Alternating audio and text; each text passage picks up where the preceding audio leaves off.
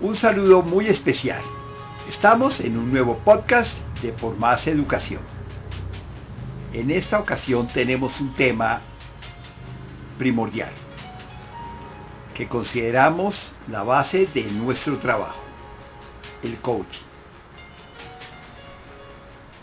Durante el tiempo que he estado trabajando como coach, he recibido una serie de preguntas. Aquí voy a responder las que considero más acertadas para tomar la decisión de trabajar con un coach. En pocas palabras, ¿qué haces como coach? Como coach, busco que encuentres tu mejor versión, ya seas un millennial, un ejecutivo de una multinacional, una persona a punto de jubilarse o un estudiante que tiene que tomar la decisión de cuál carrera seguir para toda su vida. En muchos casos dicen que eso lo podría hacer un papá, un profesor o un consejero o un entrenador o coach deportivo. ¿Es lo mismo? No, realmente no. La gran diferencia es en que estas personas tienen expectativas, ya sea sobre su hijo, sobre su estudiante, sobre su competidor. Un papá quiere lo mejor para su hijo, pero eso genera automáticamente unas expectativas y eso lleva a juzgar su comportamiento. Lo mismo le pasa al profesor o por ejemplo un coach deportivo es una persona que conoce muy bien de lo que está realmente enseñando. Si es un coach atlético, él conocerá cómo mejorar el rendimiento en una competencia y la expectativa que tiene es que su pupilo sea seguramente campeón. Por el contrario, el trabajo que yo hago como coach no maneja expectativas. Eso hace que yo no juzgue. Yo no estoy determinando si una persona lo hace bien o lo hace mal. Lo que yo busco de esa persona es que se encuentre satisfecha consigo misma y que viva en su mejor versión. En el proceso que haces, ¿cuál es la base de todo el trabajo de coaching? Para mí como coach, la base es un serio y profundo proceso de autoconocimiento. Difícilmente una persona puede hablar cinco minutos sobre sí misma. Normalmente se dice qué cargo tiene, su estado civil, si está estudiando, si tiene títulos universitarios, pero cuando uno le dice, explícame cómo es tu proceso para relacionarte con el mundo, tu cerebro qué preferencias tiene cuando va a estudiar, cuál es tu sistema de motivación, cómo es tu proceso de crear conocimiento, cómo es tu desarrollo emocional, cuéntame cómo interactúas con las personas. Difícilmente tenemos la respuesta a estas preguntas que estoy haciendo. Entonces, la base de todo mi trabajo de coaching es que esta persona responda con total tranquilidad, con seguridad, con conocimiento, como es. Acto seguido me han preguntado por qué es tan importante saber muy bien quién se es. Yo diría, como ingeniero que soy, ingeniero eléctrico, imaginémonos una construcción, un edificio. Lo primero que tiene, que tal vez no se ve este edificio, este gran edificio, piensen por un momento en el Empire State, es sus cimientos, que van a dar de base a esta estructura que no vamos a ver, pero que es la responsable de la estabilidad del edificio. Este conocimiento muy profundo en lo que es uno es ese cimiento. Encima de ese cimiento voy a empezar a levantar la autoestima. Esa es la garantía de que este edificio, a pesar de que haya huracanes, que haya embates como por ejemplo una quiebra o una ruptura con su pareja o una pérdida de trabajo o una pérdida de un negocio, hace que el edificio resista. De pronto se resiente, pero no se cae. Cuando pensamos en construcciones, por un momento pensemos en las pirámides de los egipcios. Son unas construcciones absolutamente y totalmente increíbles. muchísimas personas todavía se preguntan el sentido de la forma, pero lo que sí todos podemos decir es que el paso de los tiempos, por eso es tan importante ese proceso, y rara vez nosotros lo tenemos. Otra pregunta, en tu acompañamiento de coaching, ¿qué pasa con la autoestima? La autoestima es la base de nosotros. La autovaloración, la autoapreciación, el qué tanto nos queremos, qué tanto nos apreciamos, es autoestima. A veces muchas personas confunden una buena autoestima con lo que podría ser narcisista o egocéntrico. Pero no, es todo lo contrario. Cuando yo sé realmente quién soy, no tengo que inventarme lo que no es. Yo no voy a decir que soy una maravilla en matemáticas, cuando realmente yo sé que, aunque soy bueno con los números, pero tampoco soy el más sobrado con eso. No estoy buscando compararme, no estoy buscando ver que haya otros que les vaya peor que a mí. Es muy usual cuando un estudiante le fue bien en, por ejemplo, matemáticas, sacó una nota de 80 se la pasa preguntando que cuánto fueron las notas de los otros.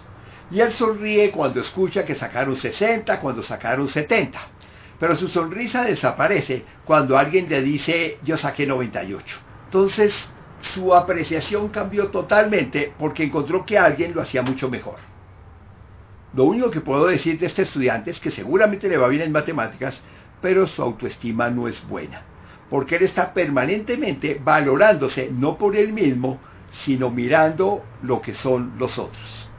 Y siempre habrá alguien más rico, alguien más pobre, alguien más bonita, alguien menos bonita, alguien más rápido, alguien con un mejor puesto. O sea, la vida es así. Si yo me paso la vida comparándome realmente lo que estoy diciendo, no tengo una buena autoestima porque mi autoestima depende de los otros no depende de quién soy yo.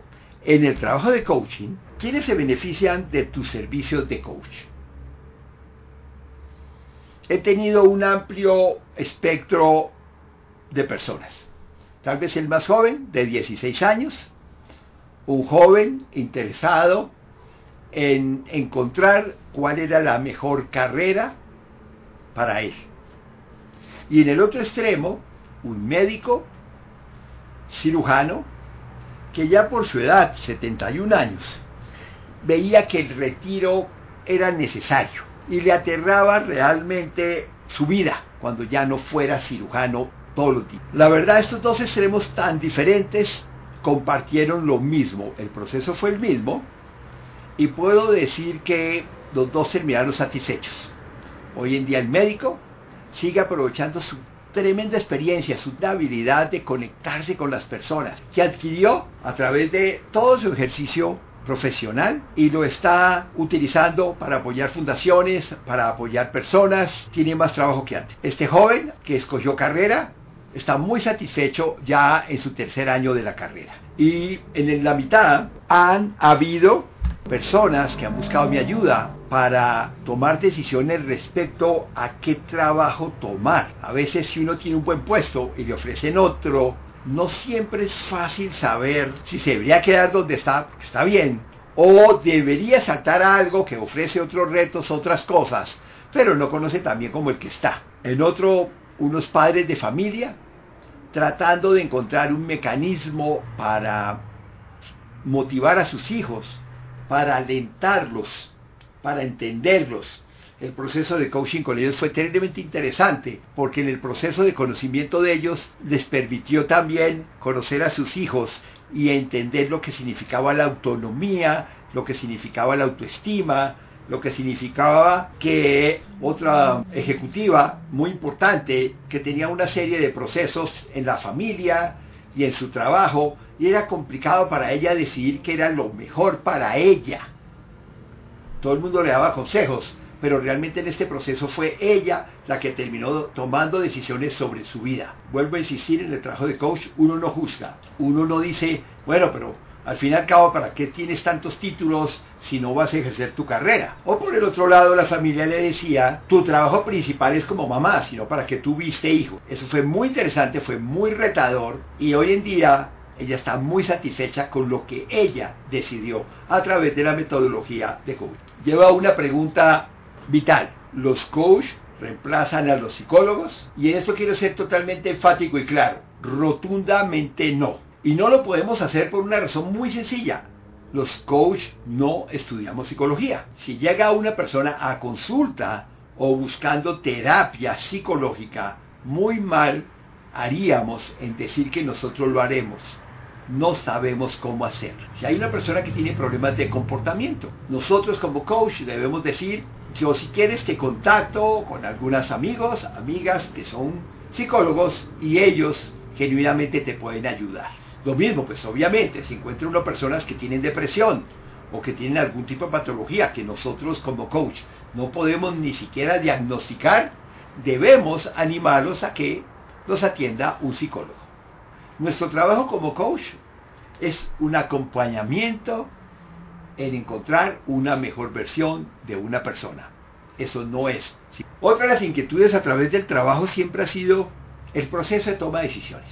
¿Por qué es tan difícil tomar decisiones? ¿Por qué es tan difícil tomar decisiones? Esta para mí es una pregunta interesantísima.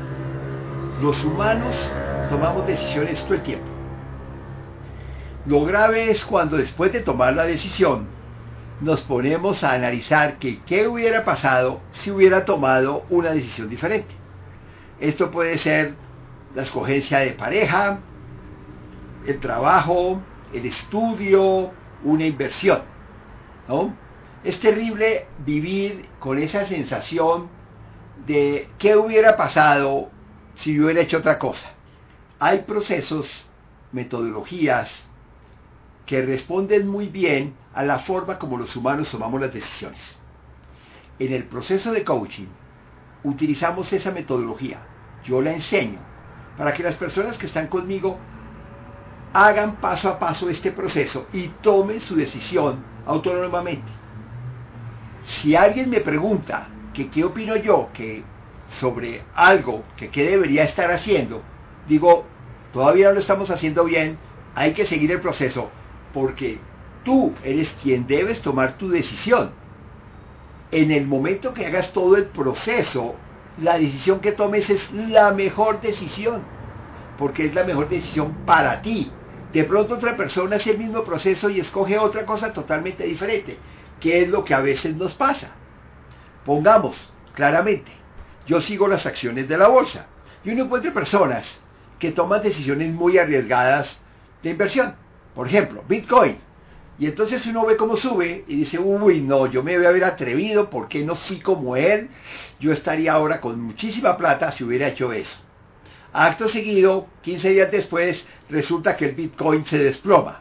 Entonces uno dice, ah, de pronto no fue la mejor decisión. Pero se la pasa a uno como en ese juego incorrecto. Hay un proceso para tomar decisiones para uno. Después de eso, no quiere decir que uno no se pueda equivocar, pero se reduce la incertidumbre y lo más importante, uno queda satisfecho con uno mismo en el proceso de toma de decisiones. Eso se hace en coaching.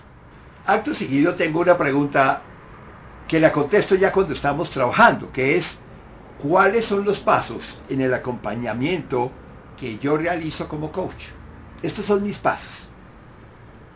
Porque esto tiene que ver con no solamente mi proceso de coach certificado, la metodología, sino también con mis estudios de programación neurolingüística que los empecé a hacer en los años 80.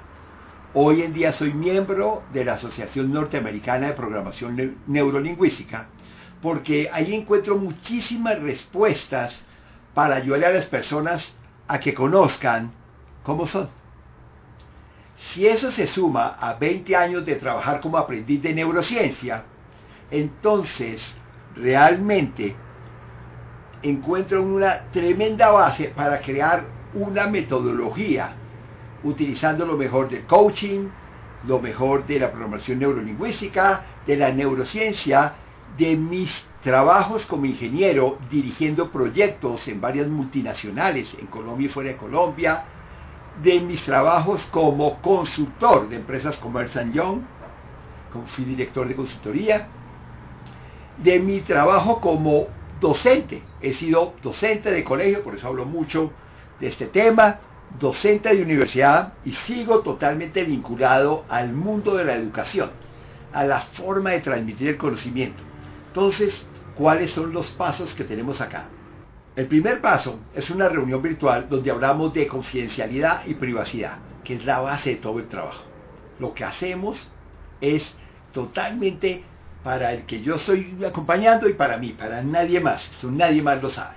Segundo paso, definimos las metas, lo que quiere la persona que acompaña. Cambiar carrera, analizar un viaje, cambiar de profesión totalmente, cambiar de estilo de vida, hasta decisiones de inversión, cualquier tema, porque todo puede ser un proceso de acompañamiento. Eso lo definimos muy bien.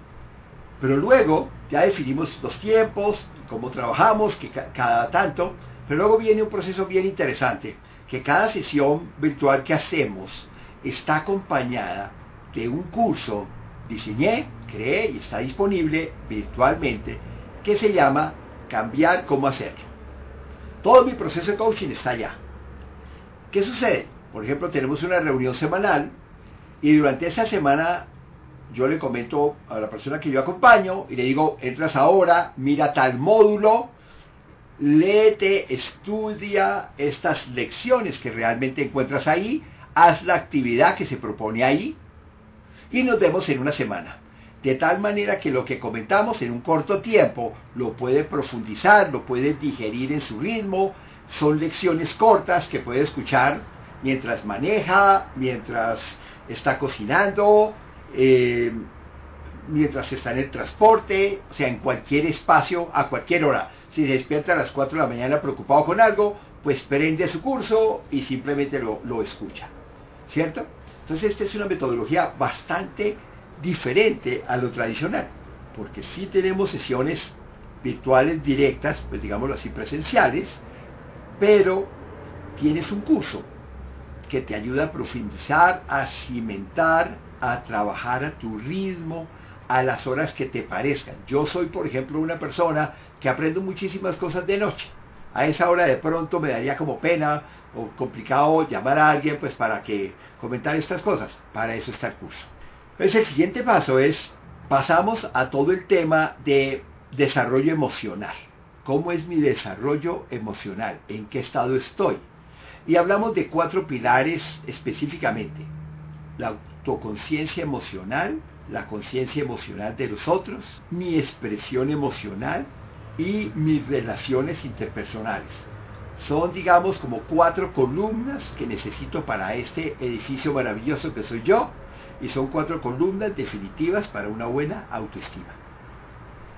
Después de todo este proceso de autoconocimiento, de desarrollo emocional, ya estoy listo para hablar de autoestima. Entonces profundizamos el tema de autoestima. Eso también está en el curso. De tal manera que yo aprendo a valorarme, empiezo a entender lo que significa autoestima y lo que significa la autoapreciación.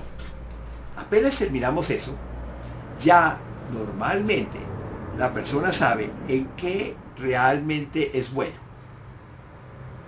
Alguien puede decidir que quiere dedicar su vida a la pintura, porque tiene una habilidad impresionante. Y trabaja de consultora.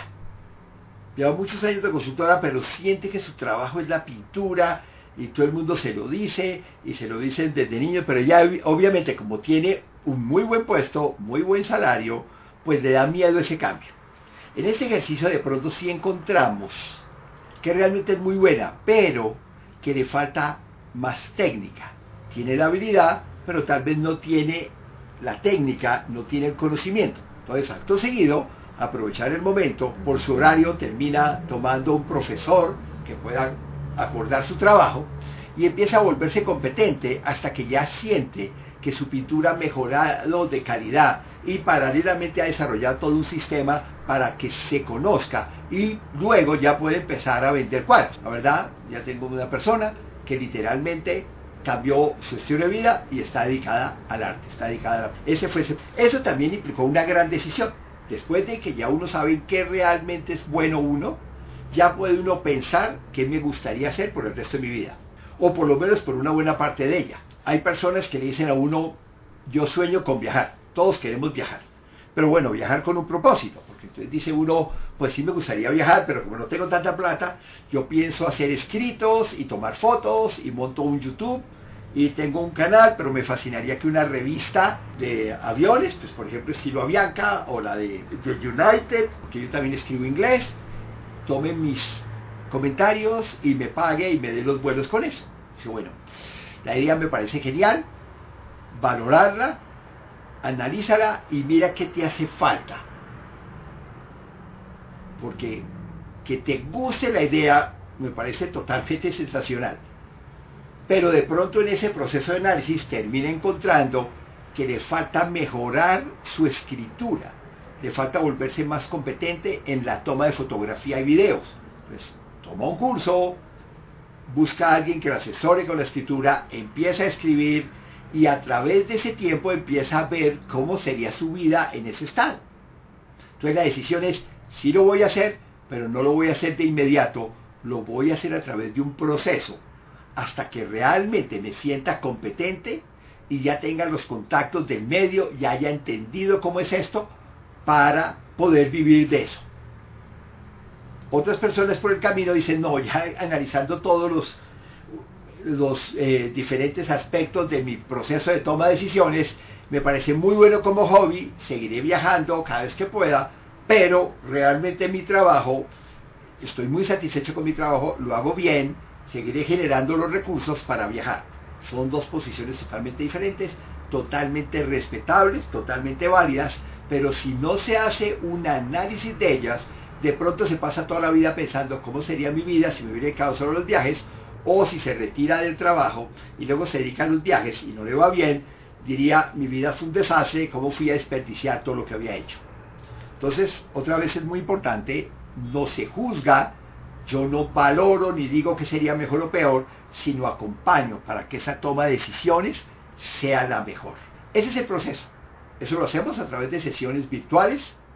Cuando se pueda lo haremos a través de sesiones presenciales, con un buen café, que ahora puede ser virtual.